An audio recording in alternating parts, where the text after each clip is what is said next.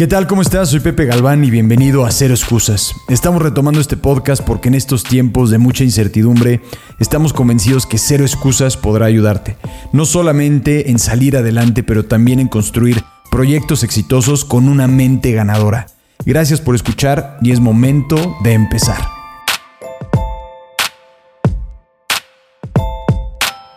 ¿Qué tal? ¿Cómo estás? Hoy tenemos la presencia de un invitado especial en este podcast de Cero Excusas. Es un comentarista deportivo originario de Mexicali, Baja California. Es amante de los deportes y exjugador de fútbol americano para los Borregos Salvajes del TEC de Monterrey. En su carrera profesional ha trabajado en medios importantes a nivel nacional e internacional y actualmente está con ESPN Deportes. Escucha esto, durante el quinto semestre de la universidad, comenzó a chambear. Estaba trabajando en Milenio Televisión y estuvo ahí cinco años y después lo que decidió es mudarse a la Ciudad de México para ir por su sueño y entonces empezar a trabajar en ESPN Deportes. Su trabajo lo ha llevado a cubrir eventos deportivos internacionales como son los Juegos Olímpicos, el Mundial de Fútbol, el Super Bowl, entre otros grandes eventos. Además, ha incursionado como conferencista y en pláticas TED. La verdad es que esta persona es fantástica, la admiro bastante y aprendí mucho en esta entrevista. Sergio Dip, bienvenido al podcast de Cero Excusas. Pues muy bien, Sergio, muchísimas gracias por estar acá. La verdad es que te agradezco mucho el tiempo y estoy muy emocionado de las preguntas del día de hoy y esta conversación que vamos a tener. Gracias, Pepe. Yo feliz. Eh, vi lo que haces, lo que has hecho y lo que quieres hacer y estoy seguro que, que nos vamos a entender muy bien, así que vamos a darle. Buenísimo, buenísimo. Pues bueno, entrando de lleno, y esto porque ya lo escuché varias veces, pero me encantaría si nos puedes contar un poco más de tu historia, de cómo descubriste tu profesión o tu carrera, porque la historia se me hace muy buena. Gracias. Pues fíjate que eh, el 27 de marzo del 2005 yo estudiaba la prepa en Mexicali, en Baja California, eh, que es mi ciudad natal, es donde nací, donde viví hasta, hasta que acabé la prepa y me fui a estudiar la carrera a Monterrey. Pero antes de eso, antes de entrar a Ciencias de la Comunicación, decidí estudiar comunicación porque fui a un partido de la selección mexicana de fútbol contra Estados Unidos en el Estadio Azteca y tú que eres futbolero apasionado también entiendes perfecto lo que representa un partido eliminatorio para el Mundial de Alemania 2006 y fui al juego con mi familia de, de aficionados 100%, ¿no? Eh, creciendo en Mexicali, eh, para que la gente ubique en el norte, norte de México, es un vuelo de tres horas y media de Mexicali a la Ciudad de México. Entonces, imagínate lo lejos que estamos y la verdad, lo lejos que nos sentimos los que somos de Mexicali del centro, ¿no? Em, entonces, era mi primera vez en un partido de la selección mexicana de fútbol en el Estadio Azteca con todo lo que eso representa.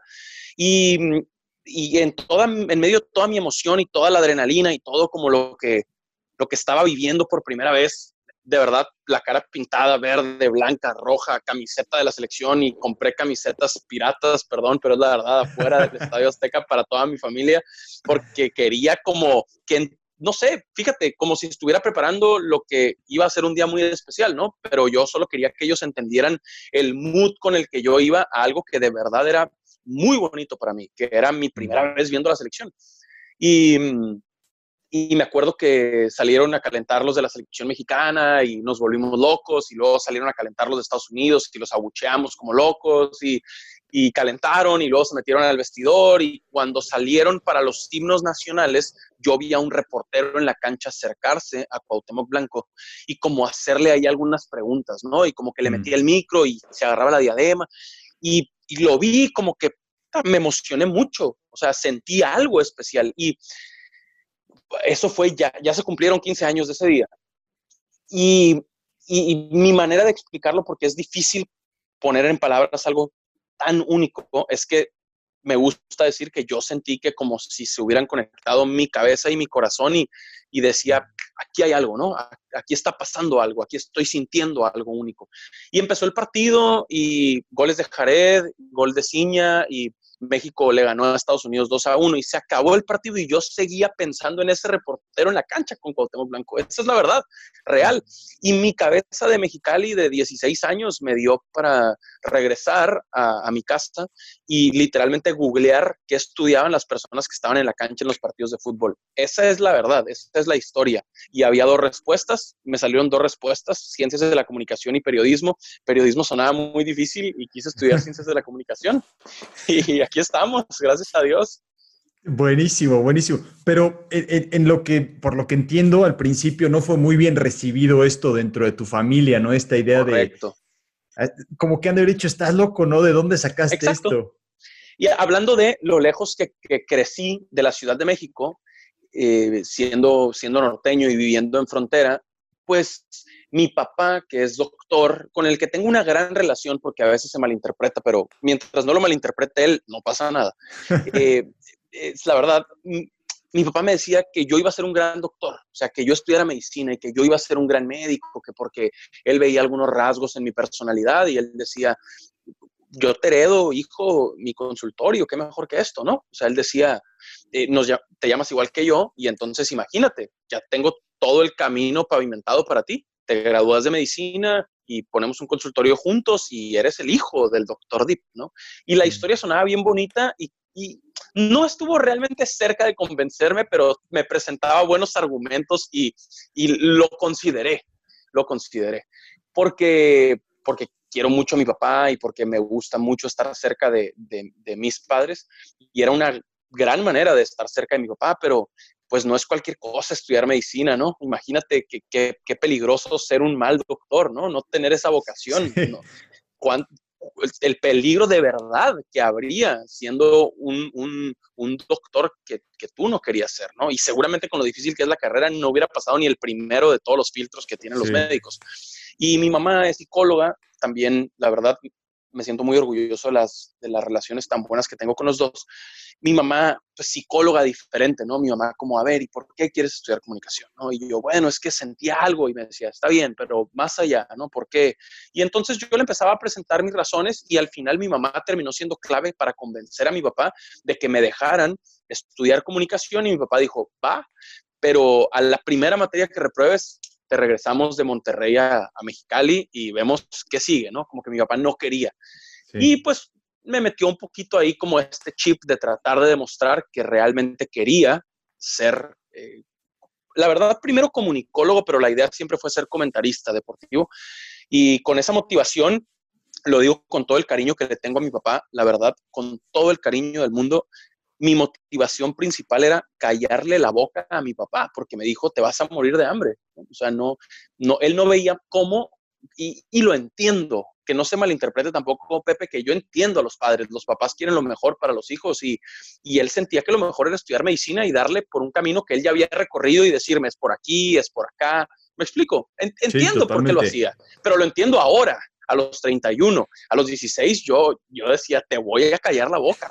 ¿Sí me explico? O sea, y, bueno, es hoy, claro, claro que hoy está muy contento, está feliz y, aparte, él es el que me, metió a los deportes, él es un apasionado también por los deportes, entonces con el paso del tiempo yo le empecé a dar ese lugar a él, yo le dije, tú me empezaste en esto también, o sea, y gracias, y claro que ahora vemos partidos juntos, es mi persona favorita para ver un partido, o sea, con él lo gozo, y ahí me habla, le va al Santos, por ejemplo, le va al Santos Laguna, y entonces me habla y me dice, ¿cómo viste al Santitos, hijo? ¿Qué? ¿Verdad que esto? ¿Verdad que el otro? Y le va a los Chargers en la NFL y me habla, ¿qué pasó este güey otra vez, verdad? Y yo, sí, tal. Entonces, bueno, de cierta manera no fui doctor, pero sí compartimos esa otra pasión, que son los deportes, ¿no?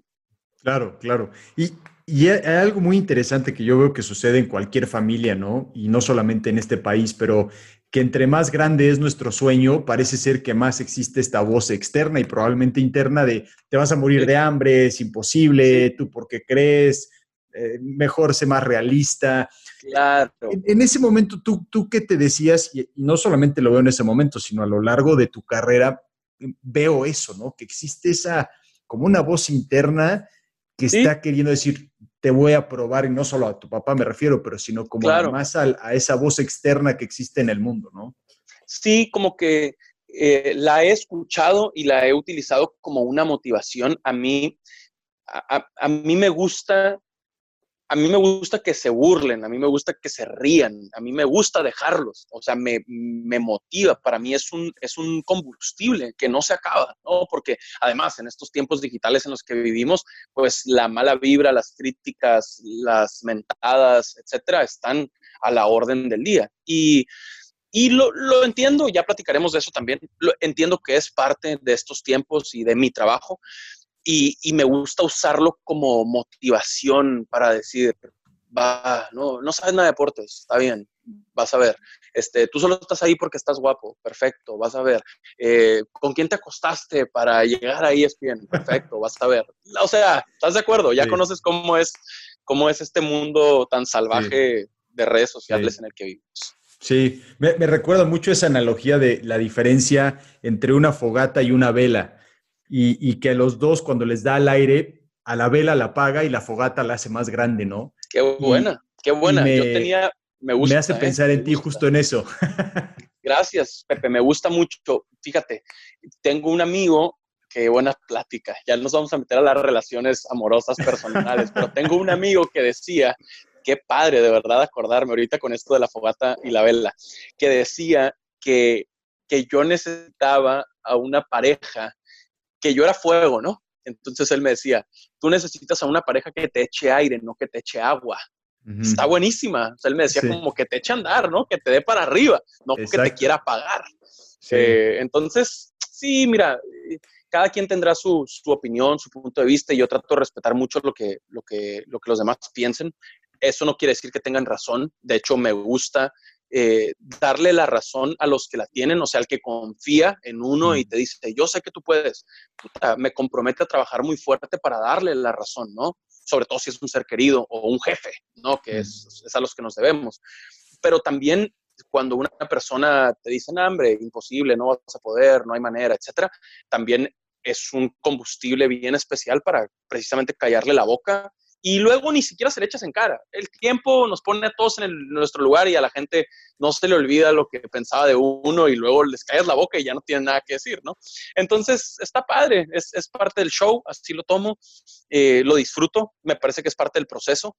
Y, y entonces sí, yo creo que, que cada quien tendrá su punto de vista. Yo al menos me considero una persona muy apasionada y me gusta, me gusta eh, ser así. A veces no me doy cuenta y puedo estar al aire eh, trabajando y, hay días que uno anda súper arriba y hay días que uno anda abajo, ¿no? Y a, veces hasta días que yo me siento bajo de energía porque lo que sea, eh, de repente leer, me encanta la energía que tienes y yo digo, no hombre, esto no es nada, yo ando bajo hoy, pero qué padre que, que siempre sientan que ando arriba con, con mi actitud y me, da gusto. Y ahora que, que, lo escucho o lo leo, bueno, de unos años para acá, trato de que por ahí sea, que ese sea un, como un sello, me explico, como una característica también. ¿Por qué no? Me gustó, me gustó y la compré y digo, sí es cierto, soy bien intenso, soy bien apasionado, soy súper revolucionado y, ya lo tomo y, con, con, gusto, con cariño. Y también tienes una filosofía de vida que se me hace muy interesante por lo, lo que te he escuchado en las pláticas, que dices que todos estamos aquí por algo, ¿no? Que dices, entre los 7 billones de personas, por lo menos tienes que estar aquí por una razón, ¿no? Cuéntame un poco más de eso. Tiene que haber una razón por la que estamos aquí, de verdad. Yo, yo sé que, que, tú vas a estar de acuerdo, porque, porque por algo estamos acá, ¿no? Eh, por ejemplo, mi mamá dice, mi misión en esta vida ha sido ser mamá, educarlos, o sea, en su momento obviamente pues que nacieran y luego pues criarnos y educarnos, etcétera. Eh, y, y, y estoy de acuerdo, como que todos estamos acá por algo. Y me gusta pensar que todos sabemos por qué, como que en algún momento, hace ratito hablabas de esta como voz ahí que te dice, o, de alguien o tuya misma, tus como fantasmas diciéndote, y si no, y no está tan fácil, y no seas tan ambicioso, no tires tan arriba.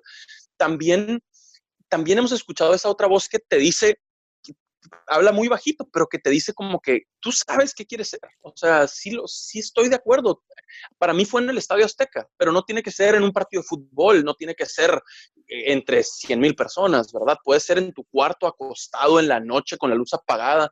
Y me gusta pensar mucho en ese momento porque a todos nos pasa Y cuando lo platico, todos de que sí, güey, no, a mí también no puede ser.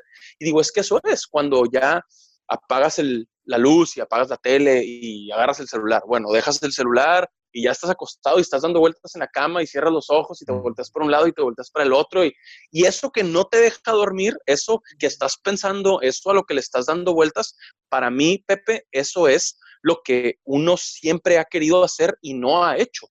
Y eso es precisamente lo que tenemos que buscar hacer, lo que nos va a, a caracterizar o a diferenciar.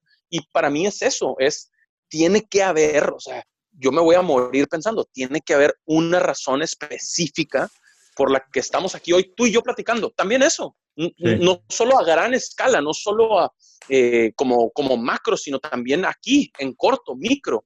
Tiene que haber una razón por la que nos conectamos para platicar tú aquí, tú y yo hoy, y, y, tú me aportarás algo y alguien que ve esta plática sentirá que le aportamos algo y qué bonito, qué especial. De eso se trata, yo creo, al menos yo creo. Perdón que esté interrumpiendo el podcast, pero quería comentarte un par de cosas importantes. Número uno es agradecerte, agradecerte por estar escuchándolo y espero que realmente te esté ayudando. Número dos es comentarte que ya está la página de pepegalván.com, le hicimos varios ajustes, estamos cambiando todo, así que espero que uno te guste, te ayude, pero también tú puedas compartirnos cómo te podemos ayudar más. No solamente en la página, nos puedes también contactar ya sea en Instagram, Facebook Mándanos un mensaje y dinos cómo te podemos ayudar más. Y el tercer punto es el audiolibro de Cero Excusas. Ya lo volvimos a poner, es completamente gratis, le hicimos algunos ajustes para que tú lo puedas descargar y sobre todo en estos momentos en donde hay mucha incertidumbre, veo que este audiolibro te puede ayudar si no lo has descargado. Así que lo puedes descargar en pepegalvan.com completamente gratis y seguir entrenando para salir adelante y ser mejor.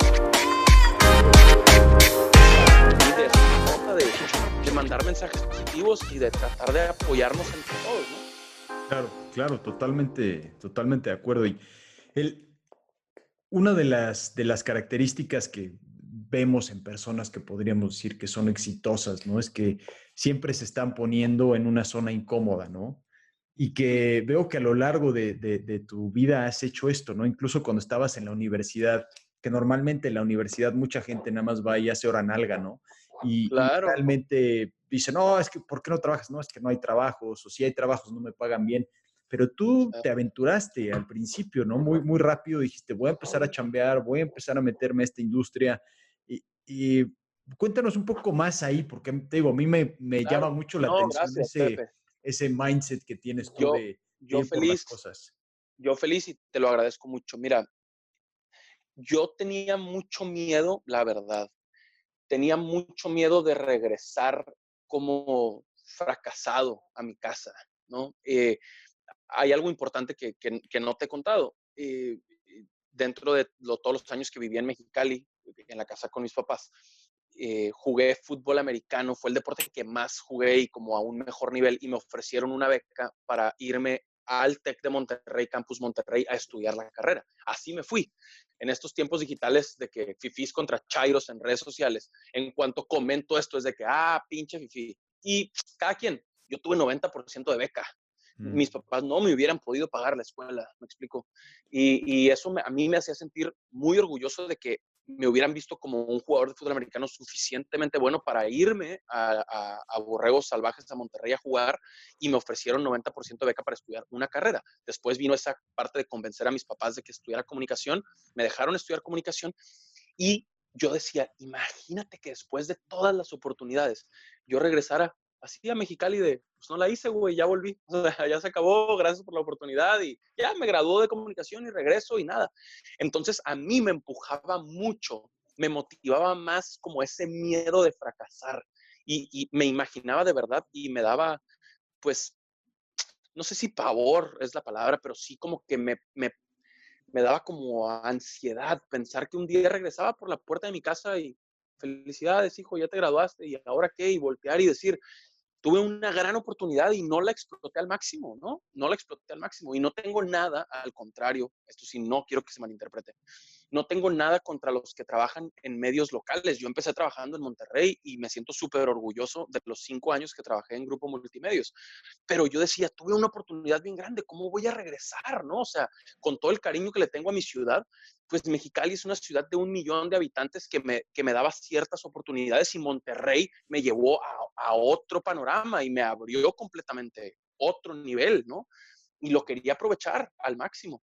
Y entonces e, ese era mi drive, como que ese era mi, mi, combustible. Yo decía, no puedo regresar a mi casa y no le podía dar la razón a mi papá de que no era ciencias de la comunicación, de que me iba a morir de hambre, de que, me explico, cómo, cómo iba yo a regresar así. Y yo sabía que mis padres me iban a recibir con los brazos abiertos, ¿verdad? Obviamente nunca me hubiera echado mi papá en cara, no me lo imagino recibiéndome en la puerta de mi casa. Te dije que, Claro que no, claro que no pero por si acaso yo decía, no le puedo dar la razón, ¿no?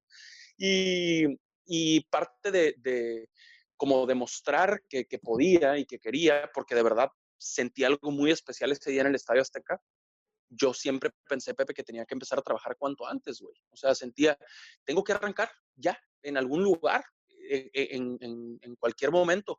Y fíjate, ahora que hablamos de expectativas altas, yo no le tiraba tan alto al inicio. Yo, yo honestamente, y esto nunca lo, he compartido porque apenas me acordé hace unos días que estaba platicando con mi papá, mi idea era en segundo, tercer semestre de la carrera empezar a escribir en un periódico. En la secundaria en la que yo había estudiado en Mexicali, había un periódico de la secundaria y entonces mi cabeza de Mexicali me decía, si en la secundaria había un periódico en la universidad, debe haber también. Yo voy a escribir en ese periódico del TEC de deportes. Iré a cubrir partidos de intramuros, iré a cubrir juegos de básquetbol, no sé. Y esa era mi expectativa al inicio. Y, y, por ahí de tercer, cuarto semestre me empecé a desesperar de que eso no estaba pasando. Pero otra vez, yo tengo mucha fe, respeto a quien no, yo creo muchísimo en Dios y yo creo que, te, que había un plan y que, y que no era en un periódico y empecé a trabajar en, televisión en Monterrey eh, en, quinto semestre de la carrera, pero yo ya sentía que iba tarde, güey. O sea, yo ya decía, no, ya me quedan, o sea, ya iba cuesta abajo en la carrera, ya había pasado la mitad de la carrera y yo todavía no tenía chamba. Y yo decía, ¿qué, ¿qué voy a hacer si, si me gradúo y no hay nada, ¿no? ¿Cómo me voy a mantener en Monterrey? Se acababa la beca y se acababa el apoyo y para atrás. Entonces tenía como ese reloj encima de mí y ese fue ese fue mi motor, esa fue una motivación brutal para mí y, y bueno, pues pasó lo que tenía que pasar. Eh, siempre, eso sí, nunca me ha dado pena como que compartir lo que, lo que siento, lo que, lo que quiero. Y desde el primer día de clases, literal, en la clase de introducción a la carrera de ciencias de la comunicación, yo le dije a mi profesor, te tenías que presentar de dónde eras, cuántos años tenías y por qué estabas estudiando comunicación ya, pues hola, mucho gusto, soy Sergio, tengo 18 años, soy de Mexicali, Baja California y estudio comunicación porque quiero ser narrador, comentarista, periodista, no sé qué nombre ponerle, pero de deportes. Y pasaron los años, dos años, y me habló mi director de carrera en quinto semestre y me dice, Sergio, Milenio Televisión va a hacer un casting de, de noticias para, para, en general, abrir su canal y pensé en ti, van a buscar conductores de deportes. ¿Todavía quieres ser? Y yo, puta, claro. Y me dice, mañana hay un casting. Y yo, no, profe, no estoy listo, ¿cómo? Y él medio me empujó, medio me obligó. Me daba, ahí sí, me daba pavor pensar que yo me paraba, Pepe, enfrente de una cámara y yo decía, voy en quinto semestre, la carrera no me ha enseñado nada de televisión, las clases de tele son en octavo, en noveno semestre, ¿no? He llevado puras, puras este, de teoría, ¿no? No, no tengo sí. nada de práctica. Me decía, vas, vas, güey, ve. Y me empujó a que fuera. Y qué bueno que fui, porque porque ahí empezó todo para mí. Ahí empezó todo en, en, en, Monterrey, en Milenio Televisión, que es un canal nacional, pero yo era conductor de deportes. Mi sección deportiva duraba tres, cuatro minutos de la hora del noticiero. Y yo me tomaba esos tres, cuatro minutos, o sea, llegaba tres horas antes al canal y leía cada una de las palabras y tachaba cosas que no me gustaban y de la pauta, ¿no? Porque aparte yo no tenía nada de injerencia en mi sección, había un joven que me daba a mí y me decía, vas, léelo, güey. Y, y, así fue, y te digo la verdad, Pepe, desde el principio eh, debuté en Milenio Televisión un 4 de abril del 2009. Era un sábado a las 7 y media de la mañana. salí de mis secciones deportivas, hice dos secciones, y en la tarde yo estaba en, en, mi, mi, residencia, porque era jugador de fútbol americano en Monterrey, yo me sentía un salón de la fama de los medios de comunicación. O sea, yo me sentía José Ramón Fernández, de verdad, ¿eh? te lo juro, te lo juro. Yo, yo estaba cumpliendo un sueño que no le podía explicar a nadie. Yo sentía que todo mundo me había visto debutar realmente me han visto mis papás y mis hermanas y dos, tres mejores amigos a los que les avisé que iba a debutar. Y fue terrible, fue terrible. Lo recuerdo con mucho gusto, pero he visto esas imágenes y fui, fui una lástima, una vergüenza. O sea, pues obviamente, nunca, los debuts nunca son muy bonitos, ¿no? Entonces, pues súper nervioso, todo acelerado, temblando, eh, normal, la voz, ¿no? Se escucha mucho en la voz cuando uno está nervioso, muchas cosas, pero lo recuerdo con mucho gusto, con mucho cariño y con mucho orgullo, pero sí, yo acabé ese día mi trabajo, mis dos secciones deportivas de tres minutos, y yo me sentía una leyenda de la comunicación deportiva, güey. Sí, la verdad. Y eh, yo, yo veo que eso es, eso es, una de las cosas que muchas veces, claro, mucha gente no ve, ¿no? Y entonces es muy fácil decirle a alguien, pues que tienes mucha suerte, con quién te acostaste y todas estas cosas, que yo veo que la verdad es que la mayoría de la gente no le ayuda, ¿no? Esa, esa parte de simplemente automáticamente catalogar a alguien y decir, ah, es que tuviste suerte, ¿no? Me recuerda una, porque nos gusta el deporte, una buena historia de Gary Player, que, que, estaba, que estaba él practicando en la, en la trampa, ¿no? Entonces le estaba pegando y pasa un chavo atrás de él y le pega y la mete. Y le dice el chavo, te apuesto 50 dólares a que no la vuelves a meter. Gary ah, Player le dice, va, órale. Tira la pelota, le pega y la mete. Órale. Doble o nada. Órale. Dice Gary Player, va, órale. Suelta la pelota, le pega y la mete. El chavo, mientras le está pagando los 100 dólares, le dice, nunca he conocido a alguien tan suertudo como tú. Y Gary Player le contesta, mira, no sé si tengo suerte o no, lo único que he aprendido es que entre más entreno y más practico, más suerte tengo me encantó. Estoy de acuerdo contigo y obviamente con él. Es eso, es eso. Uno busca su suerte, 100%, uno la trabaja, uno se lo gana. Y, y cuántas veces tuvo que estar Gary Player en la trampa, ¿verdad? Aquí debe haber habido miles de veces que no la sacaba de la trampa. Claro. Deja tú que no la metía, no la subía al green. O sea, se quedaba en la trampa o se iba largo. Y, y, y nadie ve eso. Y no pasa nada. O sea, ya en estos tiempos, la neta, eh, al menos mi manera de ver las cosas es que lo ideal sería que todos hablaran bien de ti, ¿no? Que todos hablaran maravillas de ti, de tu trabajo, de tu persona. Pero no es posible, no es posible. O sea, es imposible que el 100% de las personas tengan cosas buenas que decir de ti. Y entonces, teniendo eso claro, teniendo eso presente, yo prefiero que que hablen mal y que inventen o que digan cosas o que me revienten a pasar desapercibido. Eh, prefiero mil veces eso. Y, y hay que tomarlo así, eh, mm. así como es, aunque seamos unos suertudos, pues qué buena suerte tenemos, perfecto, la tomo, venga, qué bueno, dale, si crees que es por suerte, yo feliz. Oye, y si no te molesta que hagamos un poco más de un avance un poco más rápido, porque veo que de ahí podemos ligar varios temas.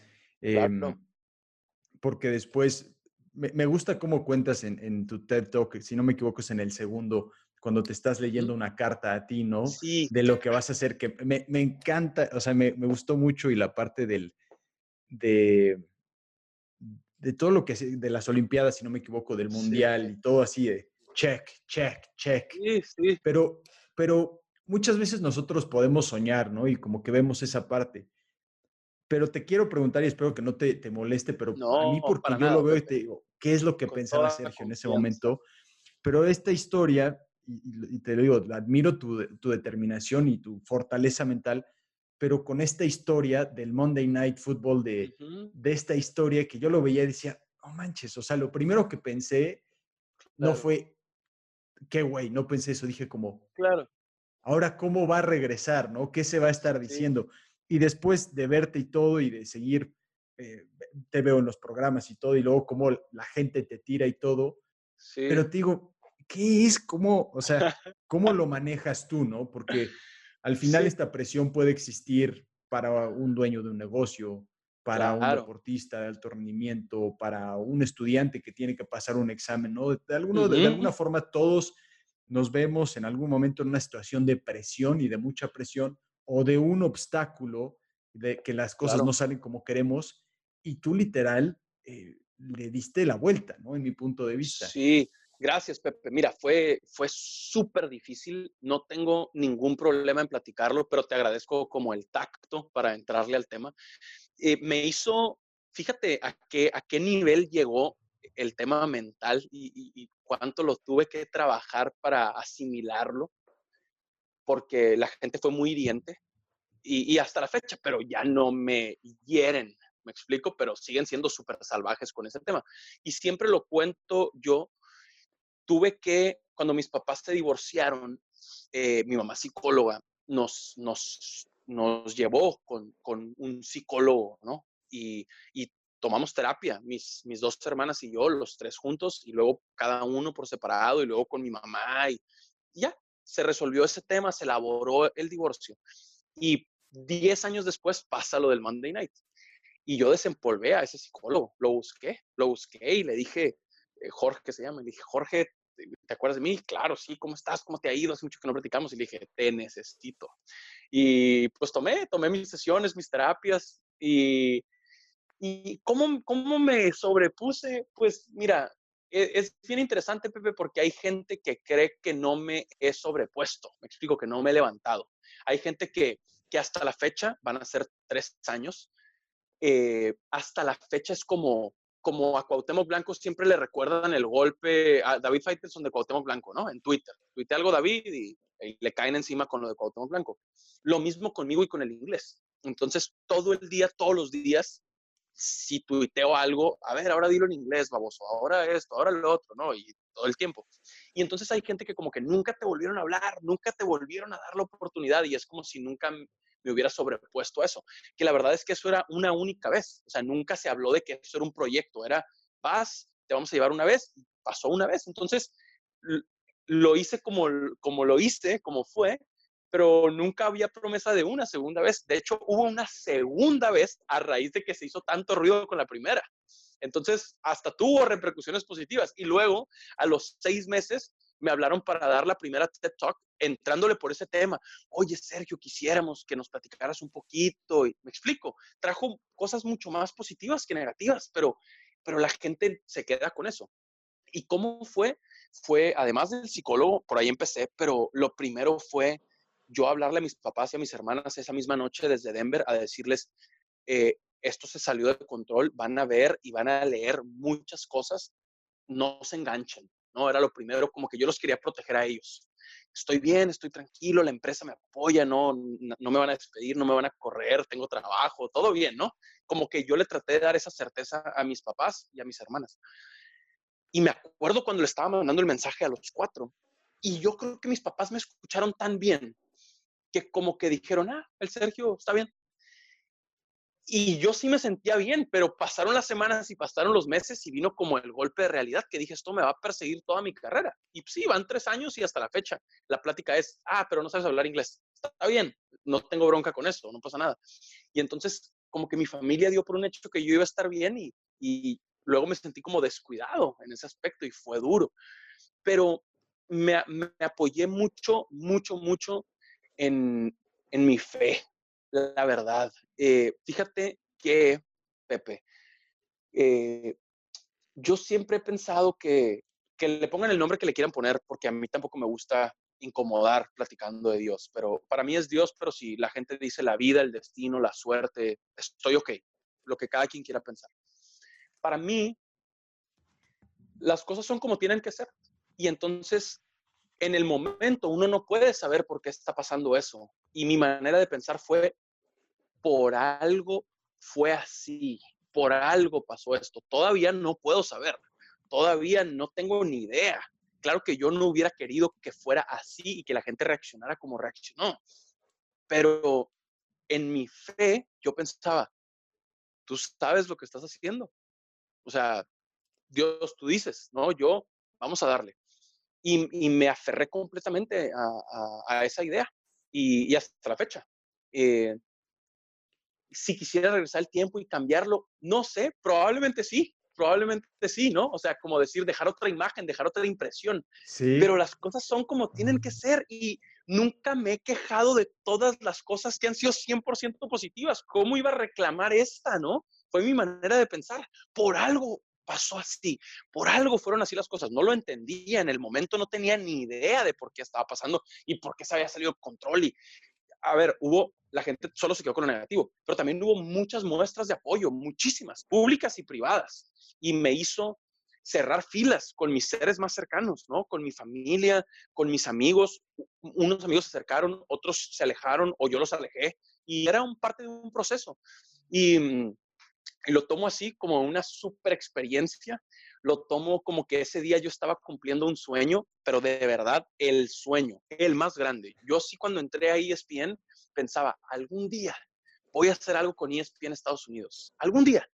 Y llegó muy pronto llegó en mi cuarto año en la empresa. Y, fíjate de qué manera, ¿no? Llegó siendo trending topic número uno en México y en Estados Unidos y a nivel mundial. Una locura. Entonces, tratando de ver el vaso medio lleno, cuando fue pasando el tiempo y yo le contaba esto a mi psicólogo y luego pues uno lo platica con uno mismo, yo pensaba, mira, todo el mundo me vio cumplir este sueño, literal, todo el mundo se entró, ¿no? Esos 30 segundos de fama, ahí quedaron enmarcados para siempre. Y era un sueño muy grande que, yo tenía y lo cumplí y eso nadie me lo va a quitar. Y así lo veo. Lo viví, lo disfruté. Todo el mundo se enteró que cumplí un sueño. Me volví viral al máximo. Y claro que la mayoría de los comentarios eran negativos, pero también había muchos comentarios muy positivos. Y entonces, así son las cosas y no pasa nada. Nunca cuestiono ¿por qué me contrató ESPN a los 24 años, verdad? No puede ser, Dios, ¿por qué?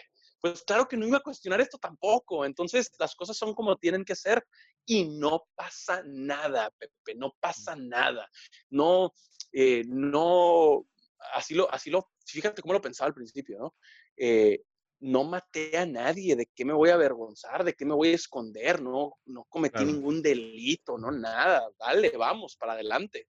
Y claro que leí, se acabó tu carrera, te van a despedir, qué vergüenza, te van a regresar a Monterrey, vas a regresar a Multimedios, vas para atrás a Mexicali. Y, la gente habla muchas cosas y ya renové mi contrato con el canal por varios años más y estoy muy contento. Entonces, así tenía que ser. ¿Por qué? Todavía no estoy 100% seguro, pero así tenía que ser. Así tenía que ser. Sí, sí, mire, si algo yo veo de la, de la historia y si me permites a mí decir es que yo creo que... Por favor, a mí me gusta platicarlo. Yo te diría que, que yo, yo, no la cambiaría la historia, es más, yo creo que eso fortalece no solamente tu historia como ser humano, sino todo el personaje que eres tú. Em, sí. Eh, no sé si alguna vez has escuchado de Joseph Campbell, que se puso a estudiar sobre qué es lo que a los seres humanos les llamaba mucho más la atención en cuanto a, a las historias, ¿no? Y se da cuenta y él, él desarrolla como un pequeño sistema que, que, y lo llama The Hero's Journey. Y que en todas, las, todas las películas, ahora lo ves, es más, George Lucas se, inspiró mucho en Joseph Campbell, pero que dice, es que todo héroe en algún momento se encuentra con su kriptonita, con un momento, y es en ese momento difícil en donde la historia se vuelve mucho más fuerte y cuando sale adelante sale victorioso. Entonces eso es lo que le hace The Hero's Journey. Entonces yo te diría, yo veo ese desde afuera, ¿no? Como ese momento en el de Hero's Journey, en donde aquel que está afuera, que realmente eh, entiende lo que es estar dentro del ring, dice, este es el momento, ¿no? Y que... Claro. Qué especial, me gusta. Esto me da, esto me da eh, como más info para siempre, porque ah, claro que hay horas bajas, ¿no? Entonces en esas horas bajas es como, oh, hay días que sí te llega el comentario, ¿no? Y lees 10 tweets de nada y luego lees ese de, sí, pero el día de tu debut en Estados Unidos, tal, y, cuando andas al 100 dices, pasa nada, en las horas bajas me voy a acordar de esto, así que sí, está buenísimo. Sí, acuerdo, sí, sí. Joseph Campbell. Joseph Campbell, sí, sí, sí, The Hero's Journey, sí, sí, es más, este, e, e, es, es, bastante bueno, entonces tiene toda su filosofía él, pero él con esto fue inspirando a varios, entonces inspira a George Lucas y hacía toda esa cadenita que después fue este, Steven Spielberg y todo lo demás, entonces es más, a él le agradecen mucho porque los inspira a contar esta historia de, de Hero's Journey, ¿no? Entonces, y eso lleva a un punto que entiendo que en algún momento vas a querer hacer un libro, ¿no? Y contar todas estas historias. Fíjate que acabo de terminar de escribir en esta cuarentena precisamente. Llevaba muchos años y por ahí de marzo al inicio de este encierro dije, ahora o nunca. O sea, lo tengo que hacer ahorita. Ahorita es cuando. Ya lo terminé de escribir. Me falta obviamente volverlo a leer y lo voy a hacer hoy, porque ahorita lo tomo como una señal de que lo sacaste el tema y lo voy a hacer hoy antes de dormir. Voy a volver a leer, voy a empezar a releer y tengo que depurar y, pero no son historias, fíjate, Pepe, no son historias, es más es más como fíjate, tú que ya viste la segunda TED Talk, es es muy parecido a la carta que leo al inicio. De hecho, quiero poner esa carta ya estoy contando muchas cosas del libro que no iba a contar, pero qué cool, no pasa nada, feliz. No pasa nada, no tengo bronca. Eh, esta carta de la segunda TED Talk eh, la quiero poner de introducción al libro, porque ahí empecé, el día que empecé a escribir esa carta, empecé a escribir como el libro ya poco a poquito, pero esta cuarentena me fui de boca para, para hacerlo pasar. Y es eso, es como cosas que he aprendido y que yo hubiera querido que alguien me dijera antes, ¿no? Porque así escribí esa carta, como si yo hubiera podido, ya es que a veces te preguntan de que, Pepe, si pudieras hablar contigo cuando tenías 10 años, ¿qué te dirías? Bueno, yo escribí esa carta a mí mismo pensando, si pudiera hablar conmigo cuando estaba en Mexicali, ya tenía la beca y me hubiera vivir a Monterrey, ¿qué me hubiera dicho, no? Y, así escribí. Esa carta va a ser la introducción del libro, que así escribí todo el libro. Eh, así, como en tercera persona, hablándole a alguien más, pero es 100% eh, hablando en base a lo que he aprendido y no me siento ni un gurú, ni un coach, ni un escritor tampoco, ni cerca, ni pretendo hacerme pasar por uno. Solo es como, espero que alguien le sirva lo que yo siento que, he aprendido en estos 14 años lejos de casa. Entonces, lo voy a, lo voy a, publicar independiente, no, no estoy buscando a ningún editorial ni nada, no quiero generar expectativas, es, es solo ahí, que salga y lo, haré, haré la venta a través de internet, al menos esa es mi idea, y que el que se interese eh, tenga algo ahí que, que, leer y que le haya pavimentado un poquito el camino me hace muy feliz. Bien, bien. Pero hazlo audiolibro también. Buen punto. Sí, 100%. Porque ya tengo con todo tu para... y todo, y, el acento y todo, yo digo que le, das mucho Gracias, Pepe. Te lo agradezco mucho y te prometo que te mando eh, una copia una vez que esté afuera. Pero es eso, es tratar de, compartir y, y, no es, ah, es que he aprendido tanto, ni mucho menos. Es nada más lo que yo siento como conclusiones a las que he llegado. Que, que, que voy a compartir ahí para, si a una persona, también me gusta pensar así, si a una persona le sirve, qué bueno. Y si no, pues ni modo. Yo lo, he disfrutado mucho el proceso.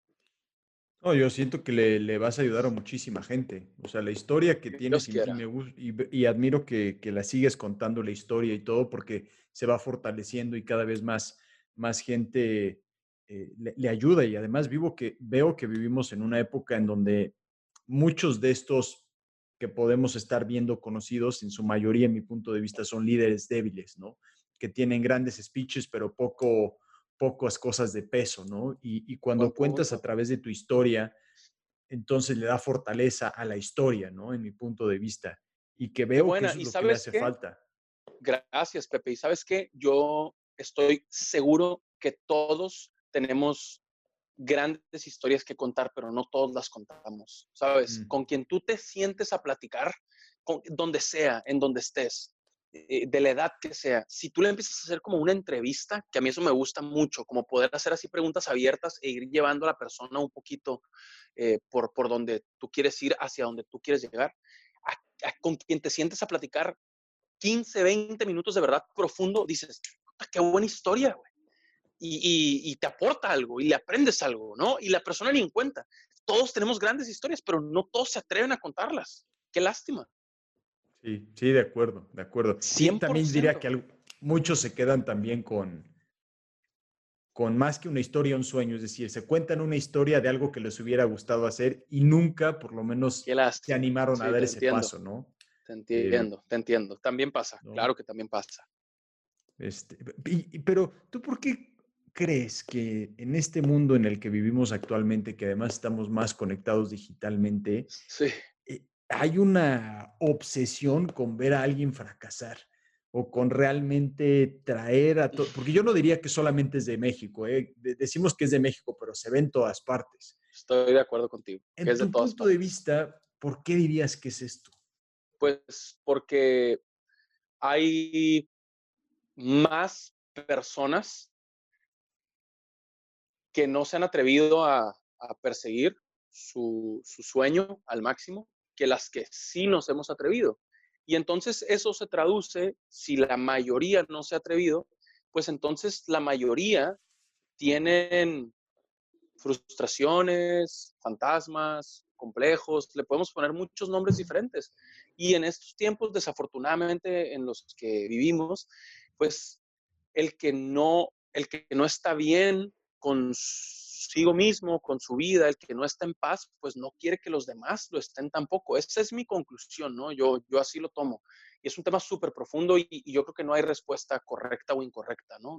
Pero yo así lo veo y de hecho así trato de tomar la mayoría de las cosas negativas que lean en redes sociales, que leo en redes sociales. Como si es si tirarme como me estás tirando te hace sentir bien, si cuando escribiste el tweet y le picaste send, tú te sentiste bien porque lo necesitas, dale, afortunadamente, me explico, suena, suena feo y es fuerte y es muy profundo y, si se malinterpreta, qué lástima, pero tú entiendes cómo lo estoy diciendo, ¿no? No, no lo digo en mala onda, lo digo porque me preguntaste y yo creo que así es. La mayoría de las personas no se han atrevido, no lo han intentado y entonces van cargando muchas cosas y sienten como, eh, lo normal muchas veces es de que, ah, es envidia. No, yo no creo que solo sea envidia. Yo no pienso que siempre es envidia. Yo creo que es, yo creo que es más como, como frustración, ¿no? Como que están amarrados y no se han atrevido a, ir por lo suyo. Y entonces, pues, se ven reflejados y dicen, hijo de la, este sí, ¿no? Este sí. Entonces vamos a tirarle, vamos a bajarlo, porque es mucho más fácil tuitear y mentar la madre que atreverse a ir por. Pero esa es mi conclusión, te digo, no es, no es una verdad absoluta ni nada, es súper debatible. Y, si fuera un foro con mil haters, seguramente los mil presentarían casos para decir, no, no te tenemos envidia, no, no estamos frustrados, no, no te equivoques. Y está bien, yo así lo veo. ¿Tú cómo lo ves? ¿Tú por qué crees? ¿Tú qué piensas? Pues eh, primero iba a mencionar algunos si lo viste, porque fue un, un programa de un talk show con uno de los Jimmys. No sé si fue Jimmy Kimmel o, no recuerdo quién fue. Y no sé si tú lo viste, pero fue un ejercicio en donde estaban en Nueva York y ponían la imagen, no sé si era de NFL o de NBA, el deportista. Entonces, y le preguntaban, oye, ¿qué tal te cae esta persona, no? Este, este deportista.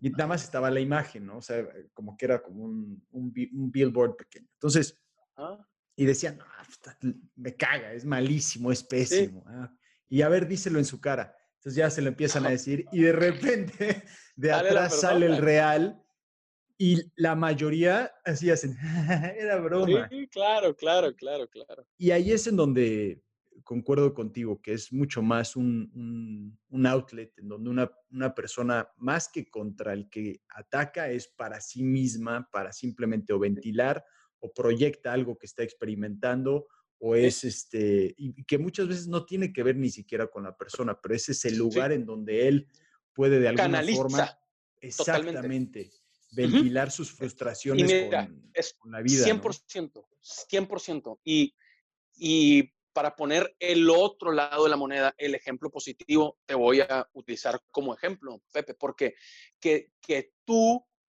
digas abiertamente, porque desafortunadamente no es lo normal, debería ser, el mundo sería un mejor, mucho mejor lugar si la gente se atreviera a decir, vi tu plática, vi tu TED, me dio gusto, me encantó cómo platicaste esto, qué interesante se me hace tu historia.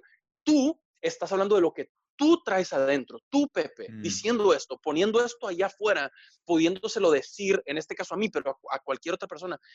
Hablas mucho de ti, güey. Tú estás hablando de lo que tú traes adentro. Ese es el ejemplo positivo. Tú eres el ejemplo positivo.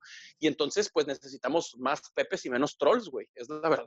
Pero así es. Así es. Eh, y Yo así lo tomo. E, esa es al final de este tema, que es un tema que me encanta, me apasiona y de verdad, con, con personas con las que sale el tema así públicamente o en privado, echando un trago o lo que sea, güey, con un amigo o como, como se dé la plática, me gusta mucho al final, mi conclusión es, te digo, es al menos mi manera de ver las cosas, pero mi conclusión es esa, siempre tomo como que lo que, lo que tú estás diciendo de alguien más dice más de ti que de ese alguien más. Claro. Entonces, tú hablas y, y, tú expresas, exteriorizas lo que tú llevas por dentro y listo. Y si estás bien contigo, dices desde adentro, desde el corazón, dices, qué gusto me da que te esté yendo bien, qué chingón. Y si, y si traes obscuridad, ¿verdad? Y si traes tus fantasmas ahí a todo lo que da, pues obviamente lo más fácil decir es lo que es. Puta, este güey es un pendejo. También pasa. Es, él también está exteriorizando lo que trae de adentro, la neta, ¿no? ¿Tú dirías que esto ha generado un poco más de empatía con el deportista cuando tú estás en este medio? Porque de repente se puede prestar también a caer en lo mismo, ¿no? Y las, las veces que, que, he visto, que te he escuchado, normalmente observo que eres muy mesurado incluso en eso, ¿no? Que eres mucho más consciente. Y no sé si por esa misma, no solamente tu filosofía de vida, sino por, por las experiencias que, has tenido, que te genera una empatía hacia el ser humano mucho más allá que simplemente porque trae una camiseta de un equipo o le diste, le diste el concepto clave el ser humano. A mí me fascina la idea y, además de eso estoy seguro, es un hecho, que todos somos seres humanos antes que cualquier otra cosa, ¿no? Eh, si, si, somos comentaristas, si somos motivadores, si somos abogados, si somos ingenieros, si somos doctores, si somos futbolistas, lo que cada quien sea antes es un ser humano. Y entonces a mí me gusta muchísimo tratar de, buscar y, y, el que se deja y se abre y muestra al ser humano detrás del personaje, a mí me encanta, me fascina, me apasiona mucho, porque, porque ahí también hay historias, hablando de lo que si tú entrevistas a alguien y si te digo, si te sientes a tomar un café con una persona y la tienes 10, 15, 20 minutos, vas a encontrar al ser humano detrás de ese personaje que estaba sentado leyendo un libro, tomando un café en saco, ¿verdad? Ahí también hay un ser humano, aunque no sea público. Entonces, sí, pasa mucho por ahí, pasa mucho por ahí y pasa también por tratar como de, de ir un poquito en contra del sistema de mi trabajo. Y, y eso ha sido mucho más mal que bien visto, pero me voy a tratar de explicar. Em, tú tiras buena vibra en una entrevista aquí conmigo y yo tiro buena vibra en una entrevista en ESPN y lo primero que yo voy a leer es pinche porrista. ¿verdad? Mm. La me botas, por decirlo menos, ¿verdad? Y entonces, entiendo, porque no están acostumbrados a ver esto. Mm. Pero mi proceso mental del por qué lo hago y cada vez lo hago más y me siento más cómodo haciéndolo es porque hay como reglas no escritas, porque de verdad no están escritas en ninguna parte, no te las enseñan en ningún lado porque no están, porque no tienen fundamentos suficientes. Por ejemplo, el comentarista o el periodista no puede ser amigo del futbolista. Pero ¿dónde dice que no puede ser? Mm. ¿Dónde está escrito? ¿No? ¿En qué escuela enseñan esto? Porque yo estudié 11 semestres de comunicación y nunca lo escuché. ¿no? Pero ¿dónde dice? Es como una verdad, ya, ya se da por un hecho. Y entonces a mí me gusta como cuestionarlo y decir, ¿por qué no? A, ver, honesto, ¿por qué no? Y sentarnos a debatirlo. No, porque eso va a condicionar cuando tú hables de él. No, es que, y entonces está bien. Yo entiendo que dicen, es que tu amistad va a condicionar tu opinión. Ese es el argumento principal. Y yo digo, está bien, tú tiras por tirar. Entonces tu opinión también está condicionada, güey. Tú mm. que revientas sistemáticamente, también tu hate está condicionando tu opinión, ¿no? O sea, si falla el penal, dices, mira nada más, estúpido, ¿no? Sí.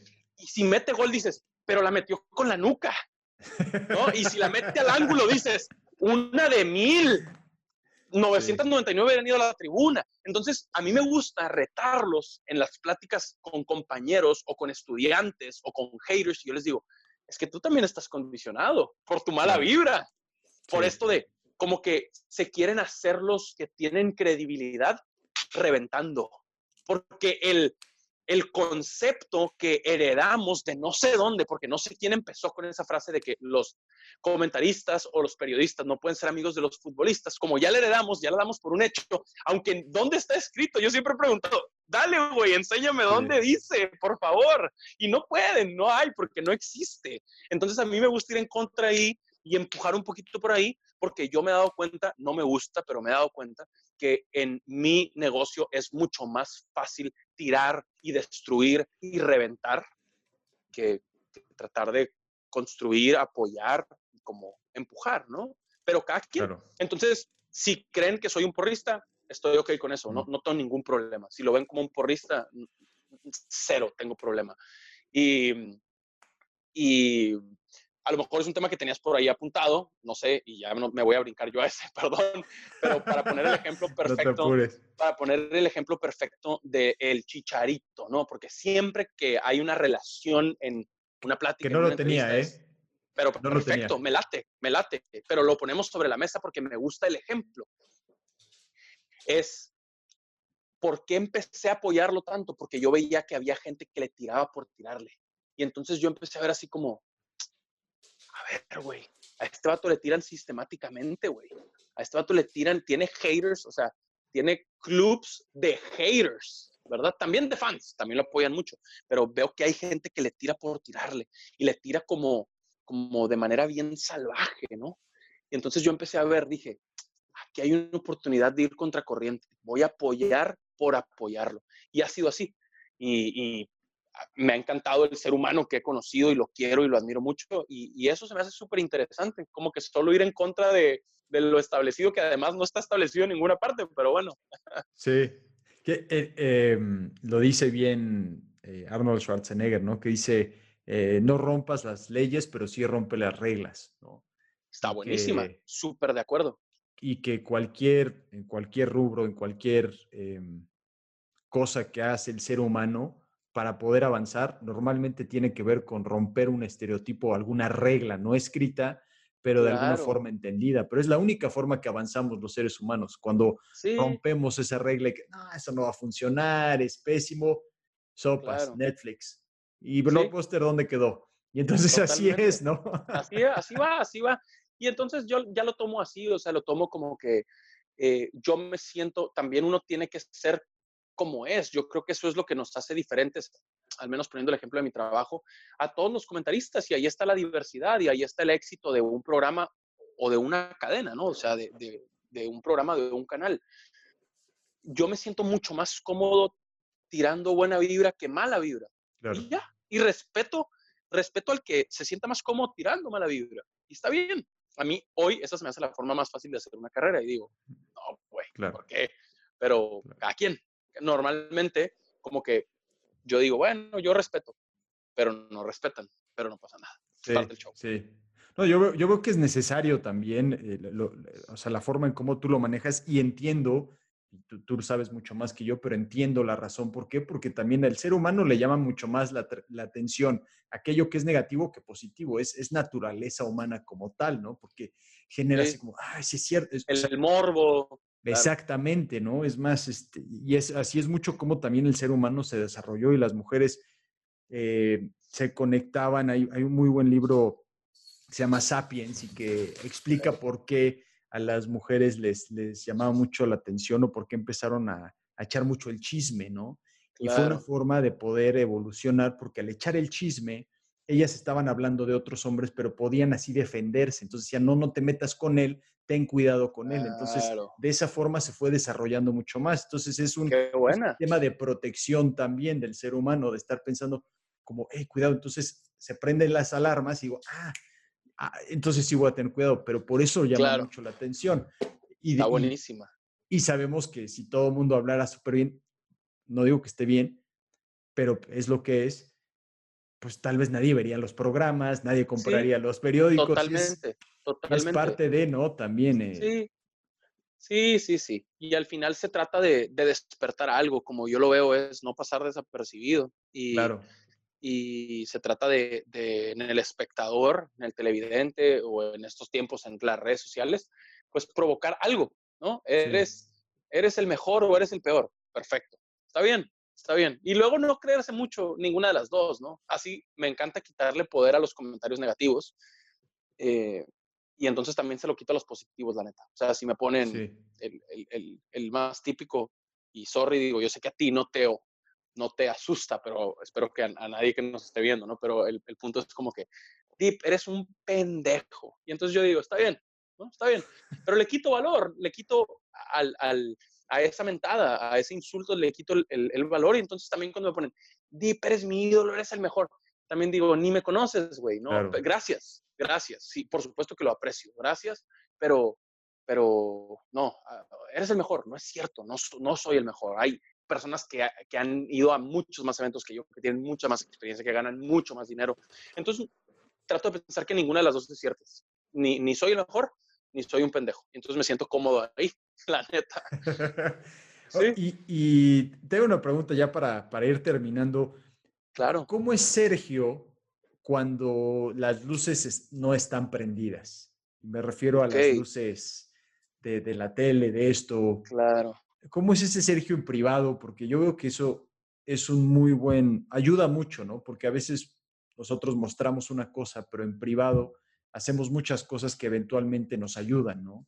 Sí. ¿Cómo es Sergio en esa parte cuando la luz está pues, apagada? Fíjate, soy Pepe eh, súper solitario, primero.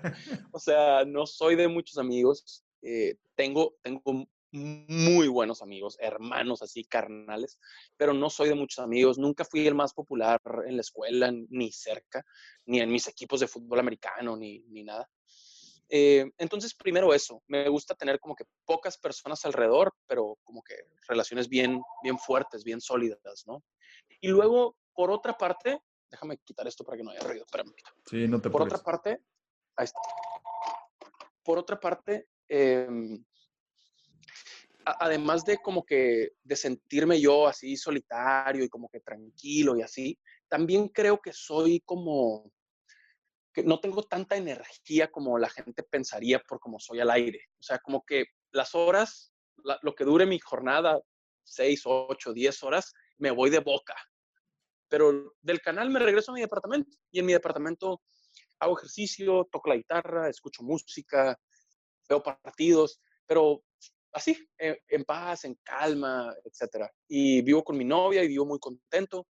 Em, la verdad, para mí es más como, como que estoy en México por trabajo. Entonces, hace un ratito, antes de entrar al aire, hablábamos del tráfico de la Ciudad de México y de cómo me cuesta y de por qué no me encanta vivir en México. Para mí, yo vivo en México por mi trabajo, no por gusto. explico? Claro que me gusta mi trabajo, pero esa es otra cosa. Me gusta más mi trabajo que vivir en la Ciudad de México, pero lo tomo como que es un precio que tengo que pagar para, para trabajar en donde trabajo. Y entonces me levanto, me voy al canal, salgo del canal y me regreso a mi depa. Y ahí estoy, ahí estoy. Y, y luego esta parte que, que, hemos estado platicando de motivación, de, de, inspiración, me encanta. Y pues claro, trato de leer de eso y trato de alimentarme de esa parte. Eh, pero estoy muy tranquilo. Eh, trato, trato de, ser muy tranquilo, de no acelerarme mucho, eh, de, estar como lo más en paz posible y, las horas que tengo que trabajar, irme de boca, ahí sí como canalizar, ¿no? Pum, pum, pum, pum, lo que tenga que hacer en ese momento y ya, llego a mi departamento, cierro la puerta y ya es así como, venga, a, lo que sigue, vamos a darle. ¿Y qué sigue? Mi depa, encerrarme, estar tranquilo. Y, y, básicamente así, a la primera que puedo, si tengo tres días libres seguidos trato de salirme de la Ciudad de México, precisamente por lo que hablamos. A mí me parece que es una ciudad muy demandante, eh, muy desgastante, me consume, o sea, me, me baja mis niveles de energía, ¿no? Es como si se fuera bajando la pila del celular y ya el 10% dices, voy, ¿no? Y entonces así me pasa me salgo lo más que puedo de México para irle subiendo a esa pila. Y claro, mi lugar favorito para ir de vacaciones es mi casa en Mexicali, en Baja California, estar con mi familia, con mis papás, con mis hermanas, me hace muy fuerte, me da para arriba, me, me conecto con, con, conmigo el, el adolescente antes de irme. Entonces, yo creo que digo, quién sabe qué dirá mi novia, tenemos que preguntarle para que diga cómo soy cuando se apagan las luces, ¿no? Estaría bien interesante. Al menos así es como yo creo que soy. quién sabe qué opina ella, ¿no? Sí, sí, no, buenísimo, buenísimo. Te tengo una última pregunta y, y, antes de ir a la última pregunta, de verdad que te agradezco muchísimo que te hayas abierto en estas preguntas, hombre. Porque porque realmente yo veo que a mucha gente le puedes ayudar con tu historia, incluso aquellas cosas que, que probablemente alguien podría decir que son negativas, pero en mi punto de vista la mayoría de la gente no se atreve o no va por las cosas que quiere por ese miedo, porque dice, es que la voy a cagar. Y yo siempre les digo, es que la vas a, la vas a cagar. O sea, que sepas que de ser humano es... Dalo por un hecho. O sea, eso ya viene ahí escrito. Entonces, el tema es si te vas a levantar o no. Y, eso lo vemos constantemente en estas historias y yo estoy convencido que todos los seres humanos estamos aquí en un camino para ayudarnos de una forma u otra y que te felicito porque tú a tu manera y en un medio en donde probablemente mucha gente dice, ah, ¿por qué haces eso? Te animas a hacer eso, realmente te felicito y, espero que lo sigas haciendo y que hay mucha gente afuera que, que, lo necesita de verdad y más en estos tiempos, así que te, agradezco el, el tiempo y que estés haciendo esto. La última pregunta. Por favor, hermano. Para ti, ¿qué significa? Y esta es una frase que no sé si te dijo Valeria antes de la, de la entrevista, pero que para nosotros significa mucho porque es a través de, de, las personas con las que trabajamos. Pero para ti, ¿qué significa cero excusas? Me encanta la frase. Cuando vi la camiseta del profe Osorio, me encantó y dije, ¿dónde la puedo comprar? ¿Dónde la puedo conseguir? Así que si me puedes hacer llegar una, te lo agradecería mucho. me la voy a poner en cuanto me llegue y te voy a subir foto y te voy a taguear. Buenísimo. Em, sí me gustó mucho el mensaje eh, y además porque, porque estoy seguro que, que, es un mensaje muy profundo, o sea, que tiene, mm. Tiene muchos ángulos desde donde verlo. Eh, y para cada quien representará algo diferente. Para mí es que uno tiene que hacer que las cosas pasen. O sea, de verdad, no hay un, pretexto suficiente, ¿no? no hay una excusa que valga para, para no atreverte, para no intentarlo. Y me gusta a mí pensar, este de cero excusas me encantó porque ese mensaje me parece a mí como,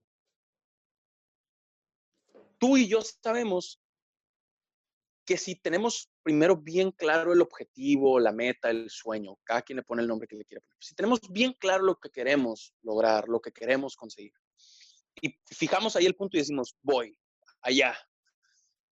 Y luego uno está dispuesto a hacer lo que tenga que hacer para llegar allá, hasta allá. Eventualmente vamos a llegar. Es un hecho. Nada más que tú tienes que estar dispuesto a, lo que sea, a los precios, a los sacrificios, a, lo dedicado que tienes que ser, a la determinación que tienes que tener, a lo disciplinado en lo que te tienes que convertir. Pero eh, el, el cero excusas para mí es eso, es que no hay manera de que no llegues a donde quieras llegar si tú no dejas de intentarlo. No te estoy diciendo que vas a llegar en un año, a lo mejor llegas en 10, a lo mejor llegas en 50, pero si tú no dejas de ir hacia adelante, bien claro, pa, pa, pa, siempre al frente, siempre al frente, siempre adelante, es un hecho que vas a llegar, tarde o temprano, eventualmente es que no hay por qué no llegar, porque eh, si no lo lograste en el año uno, ya en el año uno ya se rindieron muchos. Si te rindes tú, pues te vas a quedar en el camino. Luego hay otros que siguen. Yo me pongo de plazo 10 años. Si tú te rindes en el año 10, pues te vas a quedar en el camino como esos otros tantos que habían dicho 10 años, ya es suficiente, ya no la armé, ya, a lo que sigue. Entonces, si tú sigues, eventualmente se va a ir abriendo el camino. Yo así lo he visto siempre. si tú estás dispuesto a darle hasta adelante a la última de las consecuencias que tengas que llegar con tal de vivir tal cosa, vas a llegar porque se te va a ir abriendo el camino naturalmente.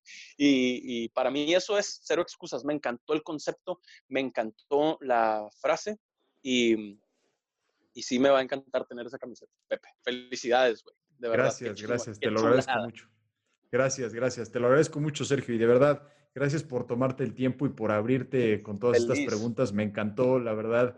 y veo que podríamos estar hablando horas y horas de estos temas que se repita. Sí, sí, sí, que se Hagamos que esto pase después, por supuesto, y, sigamos en contacto y, tiremos para el mismo lado. Ya lo hacemos ahora a conciencia y veamos qué, qué más podemos hacer juntos y estirar la liga hasta donde dé para tratar de aportar, eh, porque, porque sí hay muchas personas que están ahí necesitadas de ese mensaje positivo, pero como que ellos están en silencio y a mí me pesa mucho. Me gustaría que, mm. se atrevieran más, que tuvieran más voz, pero ahí están a la expectativa y te siguen y me siguen y siguen otras personas y ahí están.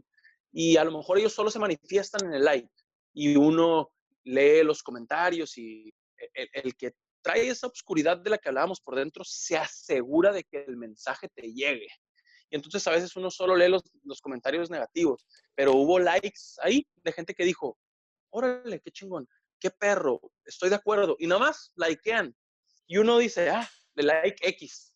Pero es gente que está de acuerdo contigo, es gente que está agradecida contigo, es gente que, que necesitaba escuchar eso que escuchó. Entonces vamos por ellos y vamos a que, a que se manifiesten cada vez más. Buenísimo, me parece muy bien, me parece muy bien, Sergio. Muchísimas gracias, de verdad. Y bueno, pues este, aquellos que nos escucharon, nos vieron, muchísimas gracias. Espero que lo hayan disfrutado. Yo en lo personal lo disfruté muchísimo. Gracias. Yo también, mucho, Pepe, y muchas felicidades por tu trabajo. Así que vamos a seguirle dando juntos. Gracias, gracias, Sergio.